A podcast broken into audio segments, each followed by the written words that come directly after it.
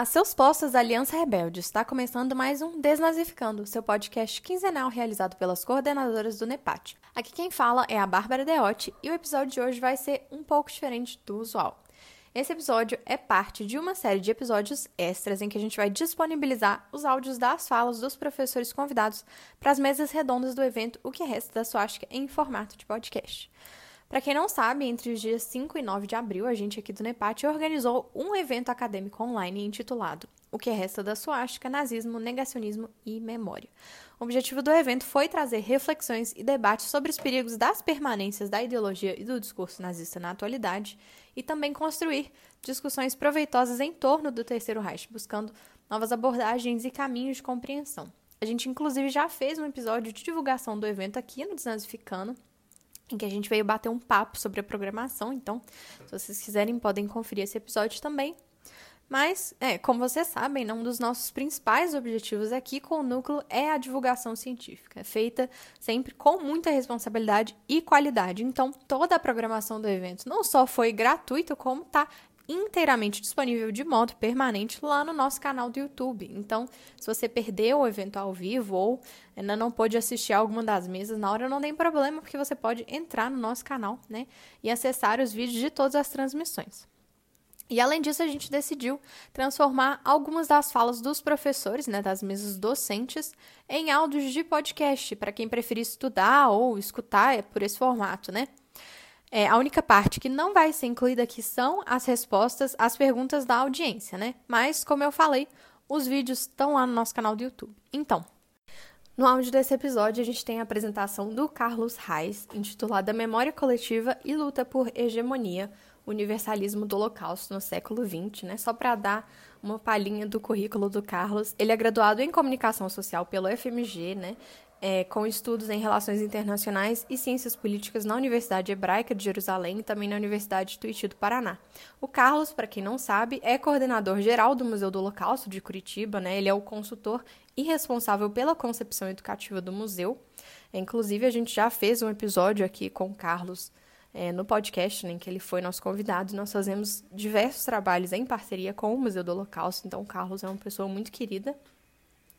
Mas continuando, né, o Carlos, ele é egresso da Escola Internacional do Yad Vashem, do Instituto para Líderes da Diáspora, né, ambos em Jerusalém, e da Fundação Bamá, em Buenos Aires. É, o Carlos também é curador das exposições permanentes e das mostras itinerantes do museu e também é consultor educa educativo de outros museus do Holocausto é, aqui na América Latina. E ele também é membro do Comitê Executivo da Rede Latino-Americana para o Ensino Holocausto, né, que é a rede LAES e do Yad Vashem Brasil. Bom, terminadas as apresentações, vamos finalmente começar agora com o episódio. Vamos lá? Obrigado, boa noite. Boa noite a todas, a todos. Espero que vocês estejam me ouvindo é, bem.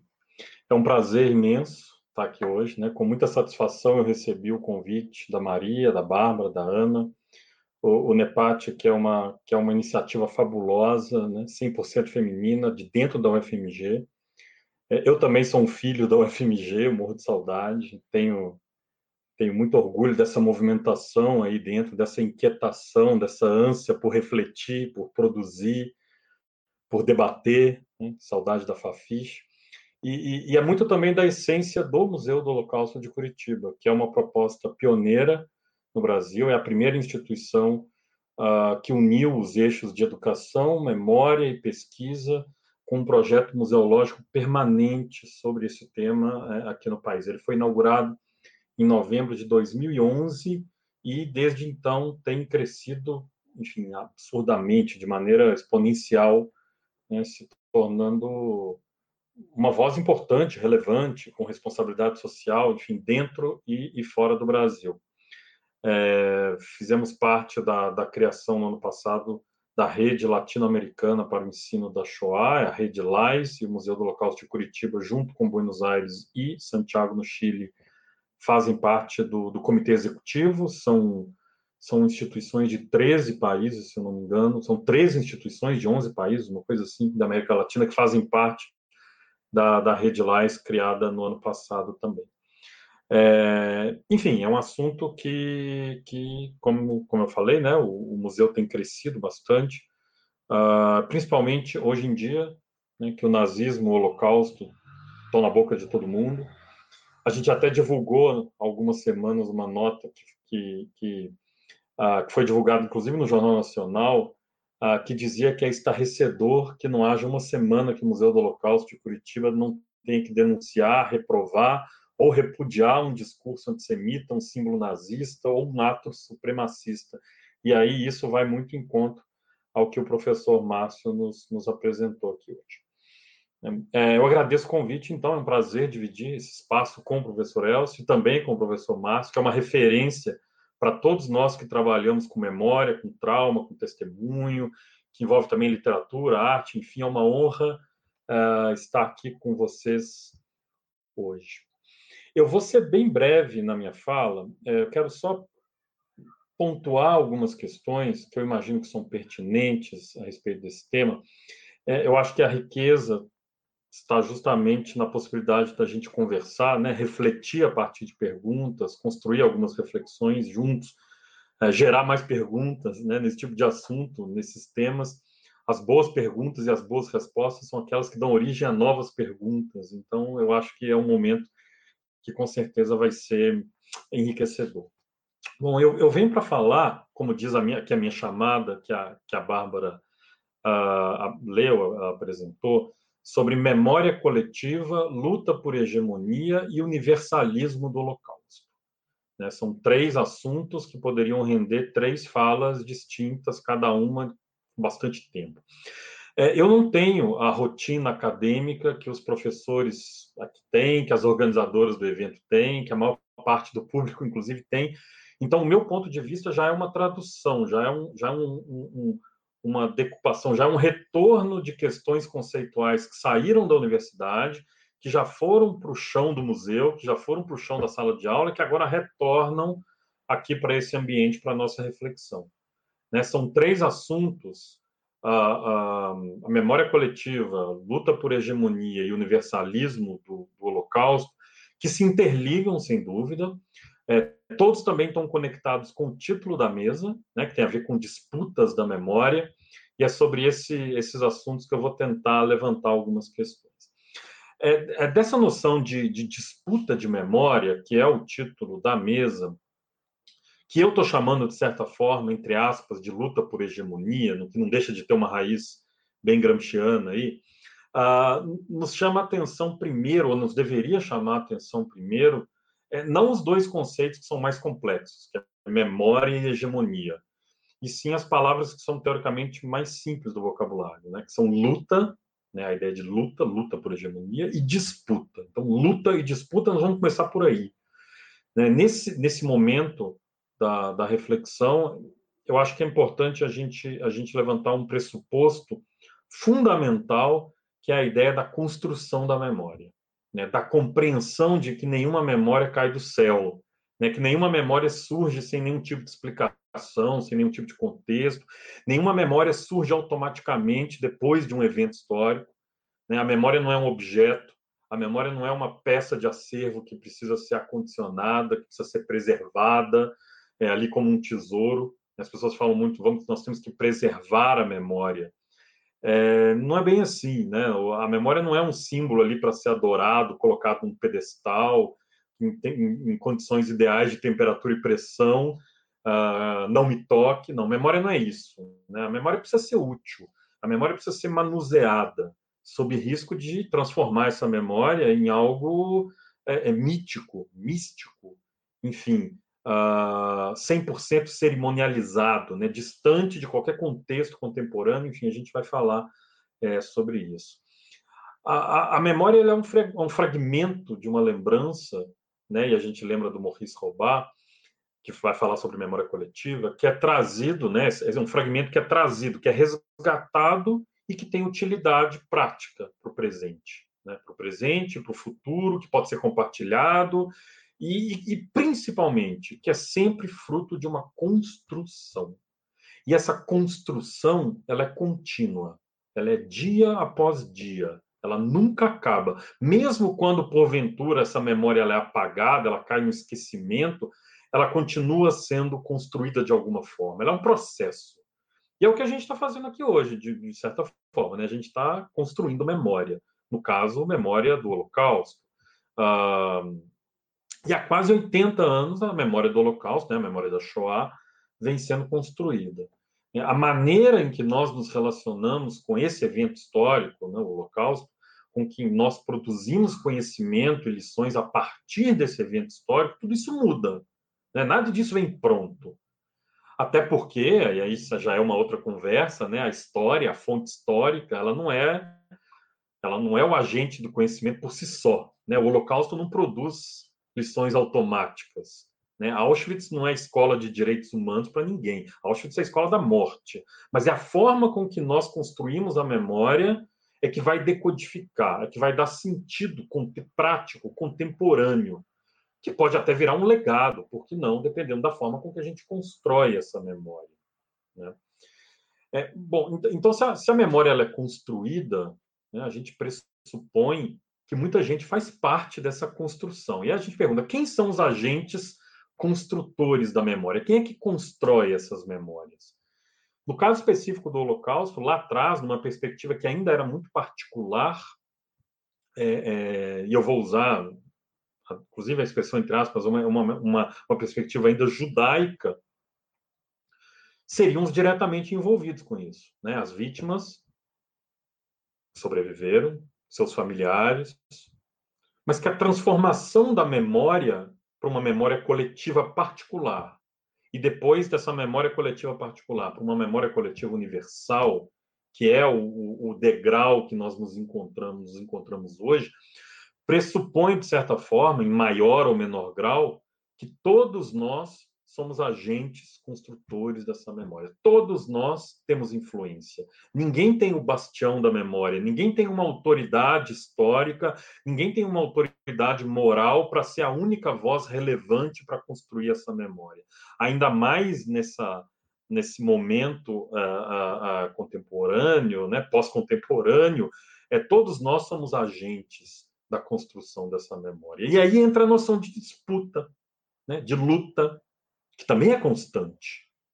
A gente precisa entender que construir memória não é um processo simples, não é um processo pacífico, é, não é um processo consensual. Ele é turbulento, ele é conflituoso, são muitos grupos, muitas vozes buscando isso que eu estou chamando de hegemonia, né? essa proeminência do discurso, da narrativa, né? querendo levar a memória para onde se entende que ela precisa ser levada. Né? Isso é normal, faz parte do processo. Né? Construir memória pressupõe disputa, pressupõe luta por hegemonia de narrativa, uh, até a página 2. É o que a gente vai falar daqui a pouquinho. Nós nos preocupamos, é claro, né, em como essa memória está sendo construída. Como é que algumas percepções, algumas narrativas, elas vão se incorporando em nós, agentes da construção da memória, a gente vai analisando, vai endossando, vai confrontando caso a caso. Aí a gente diz, não, esse é um caminho perigoso. Uh, ou não, esse é um caminho que não responde à essência do universalismo da Shoah. Ou, por outro caminho, não, isso é negacionismo. Ou esse é um parceiro para o diálogo, ou vamos, senta aqui, vamos conversar. Enfim, é, é uma questão de direcionar a memória para o caminho que a gente acredita a partir da nossa visão de mundo, da nossa base educativa, da nossa percepção, da nossa base, das nossas raízes, inclusive acadêmicos, do que, que esse genocídio, apesar da tragédia, ele pode nos ajudar como humanidade daqui para frente. Né? É, é, um, um, ponto que é importante, e que também acho que é fundamental, mesmo não sendo o ponto dessa minha fala, é que para vislumbrar a construção dessa memória da forma com que eu imagino que seja ideal, pedagogicamente falando, e a gente entra numa outra questão que é a ideia da pedagogia do Holocausto, é, não tem como ignorar o que já foi construído. Eu não parto daqui. Eu não parto de 2021. Eu preciso entender o que foi. Por exemplo, por que lá nos anos 70, nos anos 80, era comum que os museus do Holocausto mostrassem aquelas pilhas de cabelo, pilha de mala, pilha de sapato, quais foram as influências, inclusive na arte, no cinema, nos testemunhos, uh, que influenciaram esse tipo de expografia e por que isso hoje não costuma mais fazer parte da expografia das, das novas concepções uh, museológicas sobre o Holocausto no mundo inteiro. Não é, não existe isso em Curitiba. O Yad Vashem foi completamente reformulado para que em 2005 se inaugurasse um novo museu. O Museu do Holocausto do Porto, que foi inaugurado em Portugal, que foi inaugurado agora segunda-feira, anteontem, também já não existe isso mais. Como que se entendia, outra questão, como é que se entendia a noção de resistência lá nos anos 50, lá nos anos 60, e como é que a gente entende a noção de resistência hoje? Que tipo de conexão existia, por exemplo, com os direitos humanos e que existe hoje? Sobre tudo isso, o que aconteceu no meio do caminho? Como é que essas coisas vão se alterando? Quem que faz isso? Bom, são os agentes construtores dessa memória. E a gente precisa entender todas essas etapas para conseguir vislumbrar qual é o caminho, em que ponto nós estamos e em qual caminho nós devemos é, é, é, prosseguir. Qual é a luta que precisa ser lutada, né? A gente, a, a gente não pode pular do evento histórico, no caso do Holocausto, para hoje. Nesses mais de 70 anos, muita coisa aconteceu com essa memória, e entender isso é fundamental. Né? Bom, sobre, sobre essa memória em si, é, é, um parênteses, né? até porque vão perguntar, então, que memória é essa que você quer construir? Qual que é a memória, Carlos, Museu do Holocausto de Curitiba, que vocês querem construir? É, e aí vem esse meu parênteses daqui. É, há mais de 50 anos, 50 e poucos anos, Uh, o Adorno escreveu aquela frase famosa de que a exigência de que Auschwitz não se repita é a primeira de todas para a educação. Todo mundo deve conhecer uh, essa frase do, do, texto do Adorno, Educação e Auschwitz. Eu costumo dizer que o objetivo de qualquer ação educativa que envolve o Holocausto não pode ter o Holocausto como fim em si mesmo. Essa é a memória do Holocausto que eu acredito que precisa ser construída. Nós falamos, o principal objetivo do Museu do Holocausto de Curitiba não é transmitir o Holocausto em si, é utilizar o Holocausto como uma ferramenta, utilizar, não no sentido pejorativo, mas utilizar e construir a memória do Holocausto a partir da possibilidade de se usar esse evento histórico como uma ferramenta educativa poderosíssima para tratar de males, para tratar de mazelas que nos afligem hoje. Então, falar sobre o Holocausto precisa estar conectado ao que a gente vive hoje.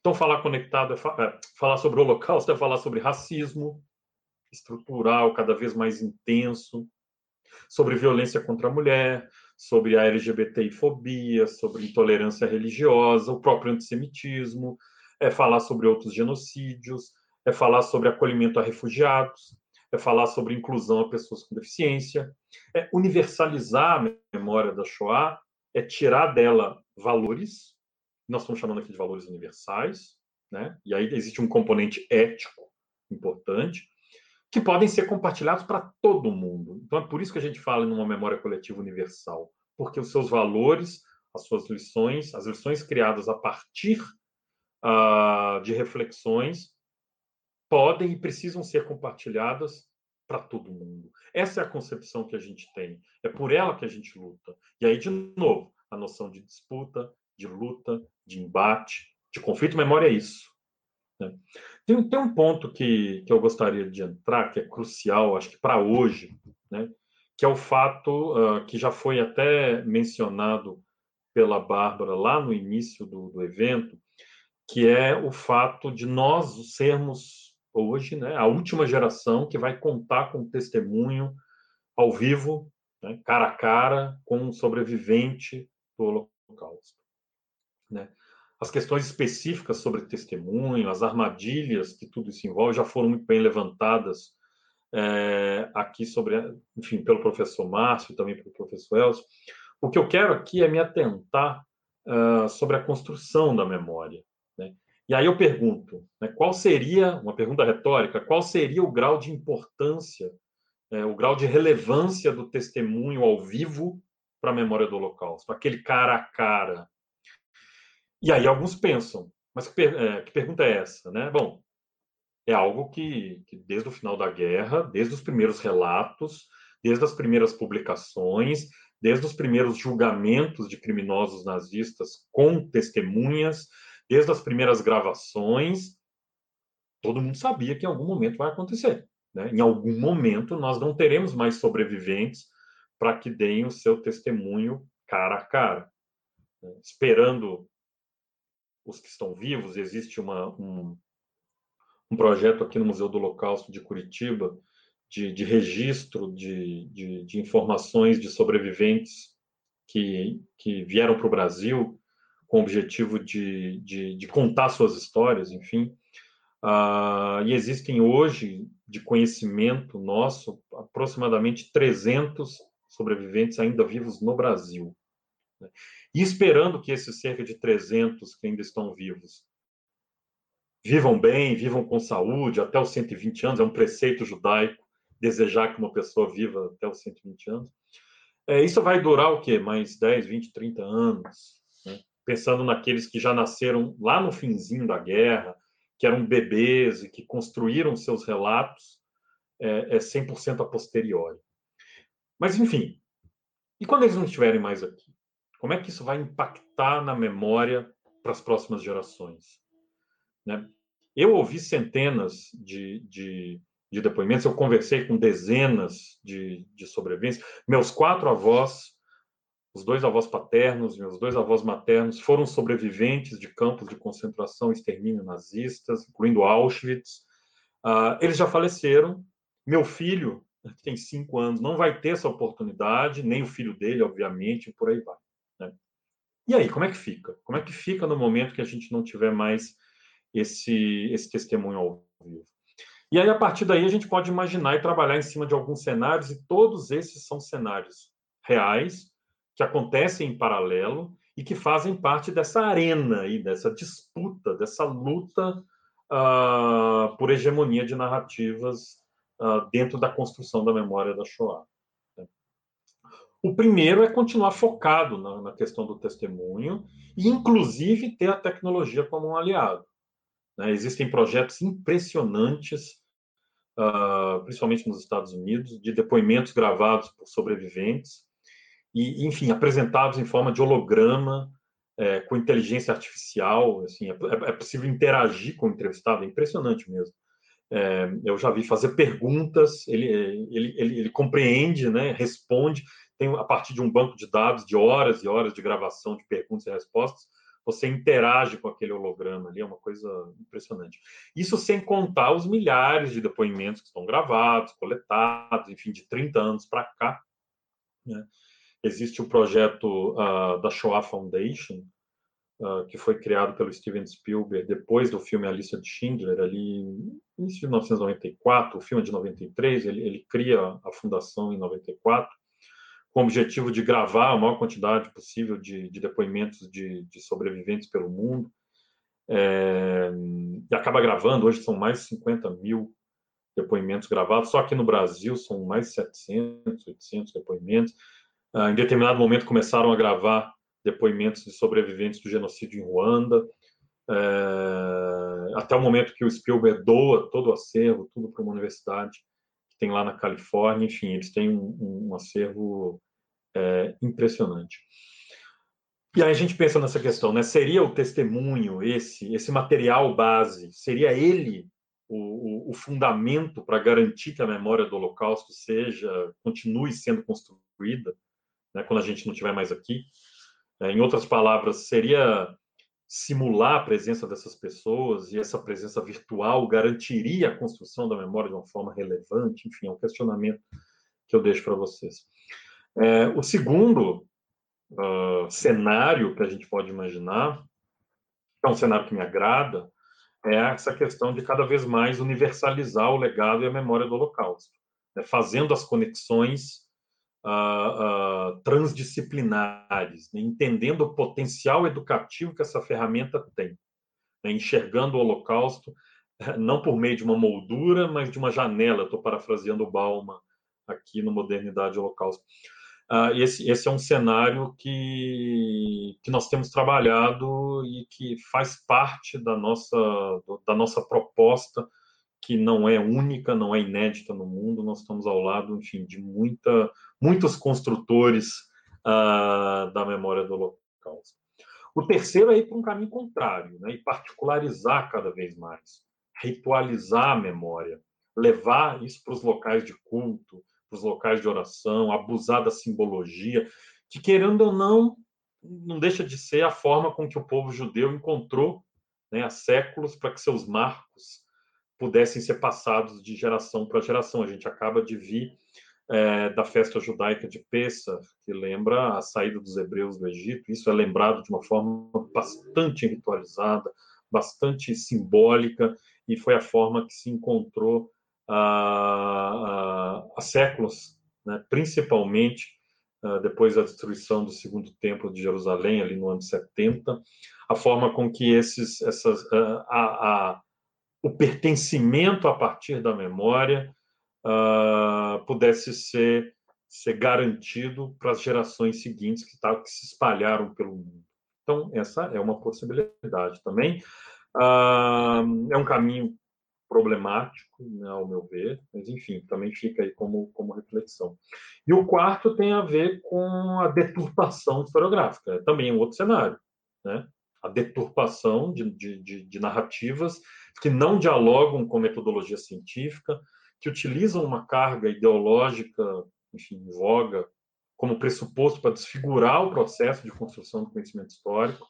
Né? Nós estamos falando do, do fenômeno dos negacionismos, que até pouco tempo era algo bastante, eu não vou dizer uh, único, mas, mas que fazia referência direta ao Holocausto e que hoje nós sentimos na pele e vemos aos olhos uh, nus o, os males, né, o mal que o negacionismo, os negacionismos científicos ou pseudocientíficos fazem para a sociedade. Né?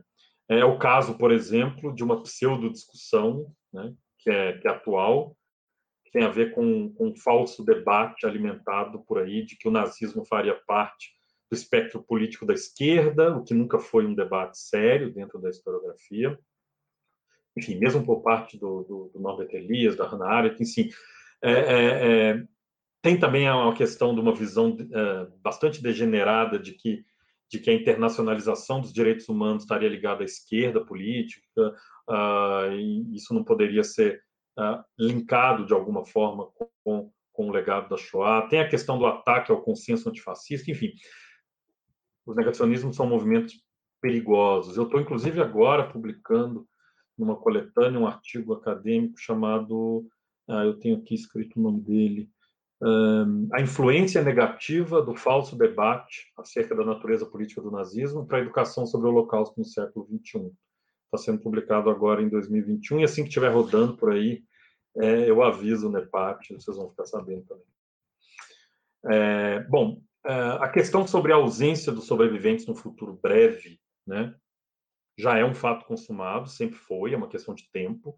Então, nosso desafio é fazer com que, com que uh, na nossa visão, né, a concepção universalista do local se transforme em hegemônica, principalmente a partir desse momento-chave. Né? E, e, esse é o diferencial do museu, do local de Curitiba, entender o mundo que a gente vive, né, dialogar com a sociedade, transformar as vidas.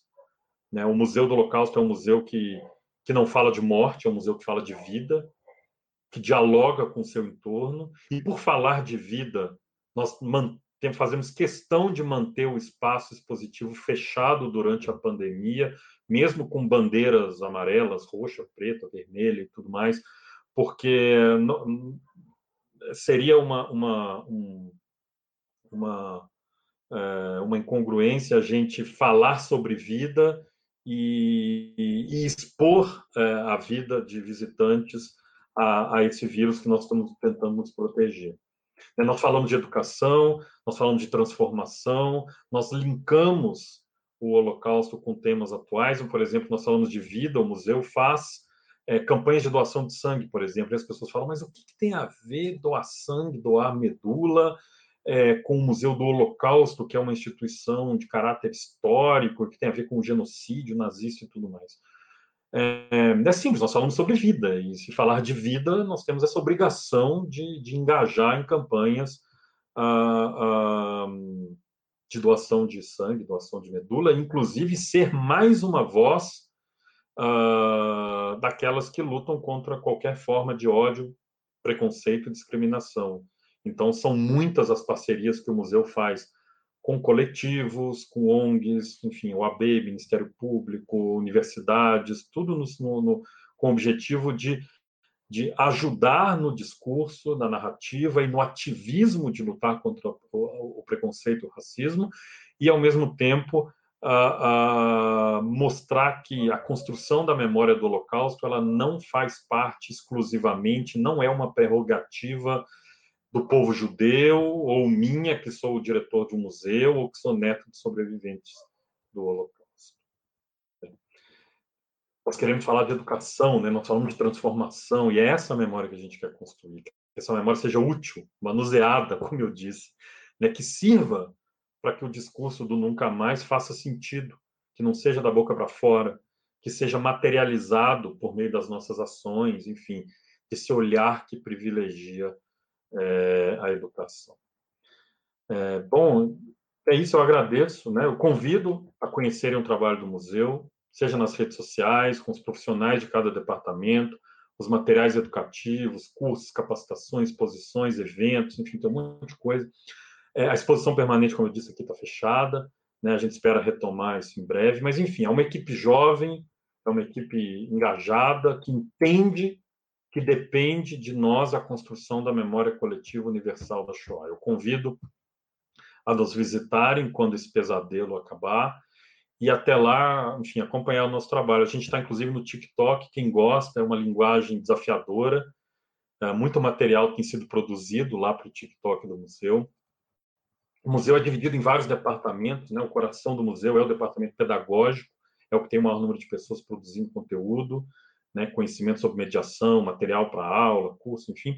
Mas uma dica que eu dou para vocês que estão assistindo esse evento hoje é a existência também de um departamento aqui no museu, que é o departamento acadêmico, tá, que existe justamente para fazer as pontes com as instituições acadêmicas e com os pesquisadores. Né? Não serve só para catalogar e divulgar a produção científica, mas também de auxiliar a pesquisa, servir como co-orientadores e também gerar parcerias, né? E aí eu tenho o prazer de anunciar aqui para vocês que amanhã vai ser lançado um site especial para divulgação do, do, do, do, que a gente está chamando, né, do primeiro congresso internacional sobre o ensino do Holocausto e educação em direitos humanos, que é promovido pelo museu em parceria com a Universidade Federal do Paraná e a Universidade de Pernambuco.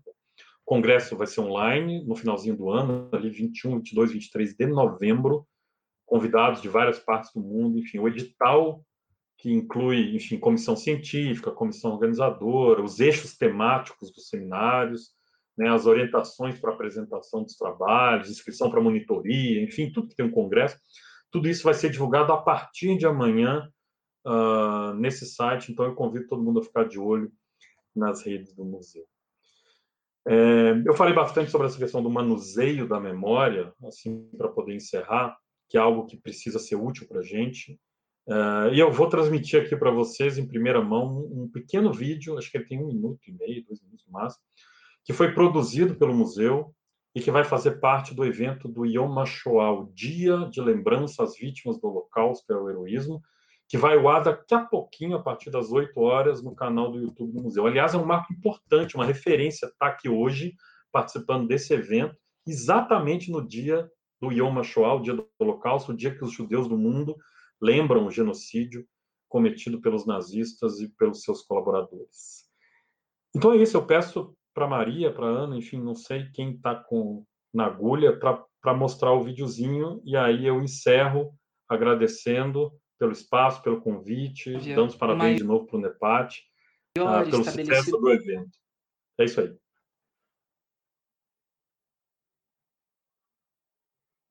O gueto de Varsóvia, o maior estabelecido pelos nazistas na Europa ocupada, abrigava boa parte da grande população judaica da Polônia, além de judeus deportados da Alemanha.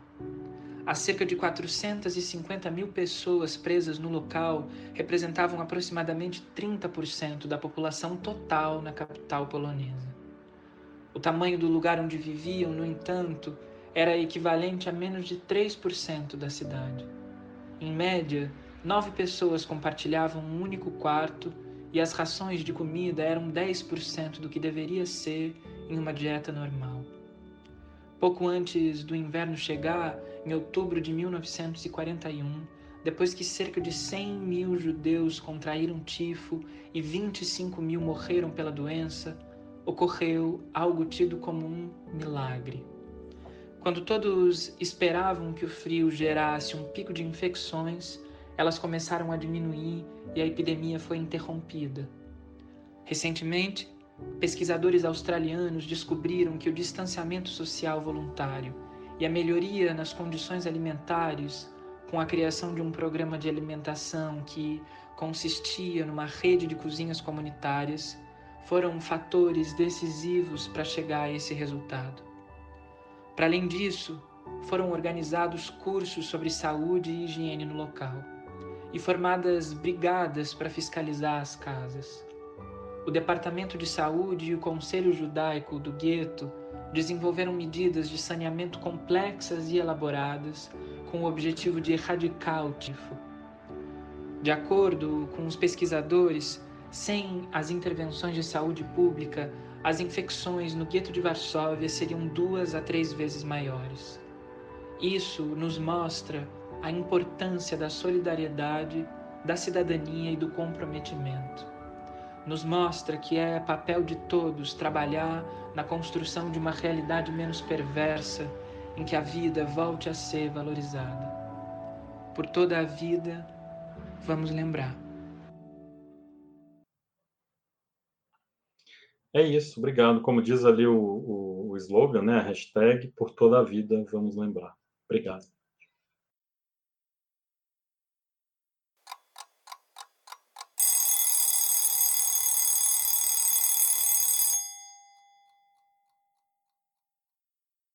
Bom, gente, é isso. É, a gente espera que vocês tenham gostado e caso vocês queiram assistir as perguntas que o pessoal fez para os apresentadores, vocês podem entrar lá no, no nosso YouTube e a gente se vê no próximo episódio.